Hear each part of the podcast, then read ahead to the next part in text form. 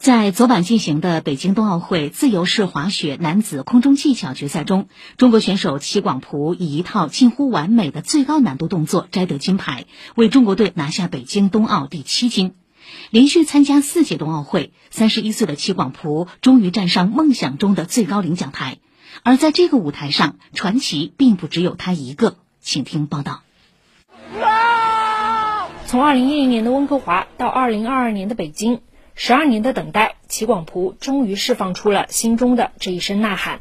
他高举着国旗在赛场上奔跑，和对手、队友紧紧相拥。这场比赛中，六位最终晋级决赛轮的选手，有五位都选择了挑战五点零的最高难度动作，冬奥会历史上绝无仅有。但只有齐广璞顶住了压力，稳稳站住。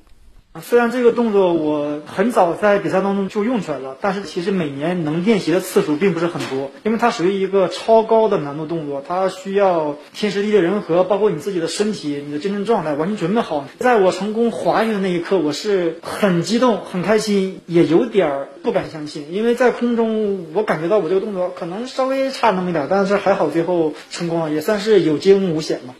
齐广璞说的很早以前是二零一三年的世锦赛。当时他成为世界上第一位完成该难度的选手，但前三届冬奥会他都没能发挥好这一动作，个人项目的最好成绩仅是索契的第四名。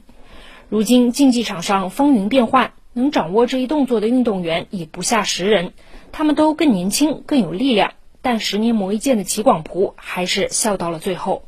正是因为有前面几届冬奥会，让我能好好的沉淀自己，也在这些失误当中找到自己的原因。决赛中的另一位传奇是齐广璞的队友，同为四朝元老的贾宗洋。他在两跳后以零点零八分之差位列第七，未能进入最后的决赛轮。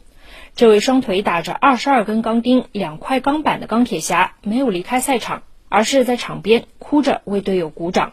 本来不想哭的，一回想这四年，从零二年刚开始接触到这个项目，一直到现在，这一瞬间可能就结束了这世界冬奥会之旅。没能迎来和徐梦桃、齐广璞一样的圆满结局，拼尽全力的贾宗洋没有得到命运的眷顾，但他还是愿意把追梦的过程总结为荣幸大于遗憾。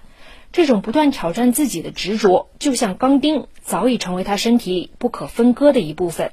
连续世界冬奥会对我个人而言还是非常值得的，能让我在这个项目当中体现我的个人价值。这场比赛中还有一位参加过五届冬奥会的选手，他就是获得亚军的乌克兰选手亚历山大·阿布拉缅科。他是平昌冬奥会该项目金牌得主，比齐广璞、贾宗洋还要大两岁。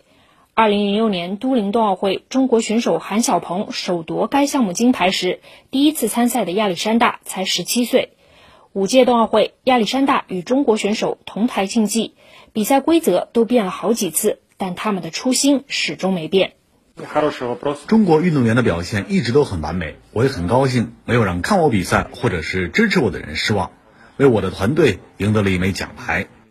冠军齐广璞、亚军亚历山大·阿布拉缅科，还有无冕之王贾宗洋的故事，正如1988年加拿大卡尔加里冬奥会闭幕式上，前国际奥委会主席萨马兰奇在致辞中说到的那样：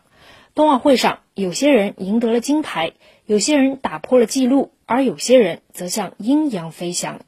以上由特派记者孙平报道。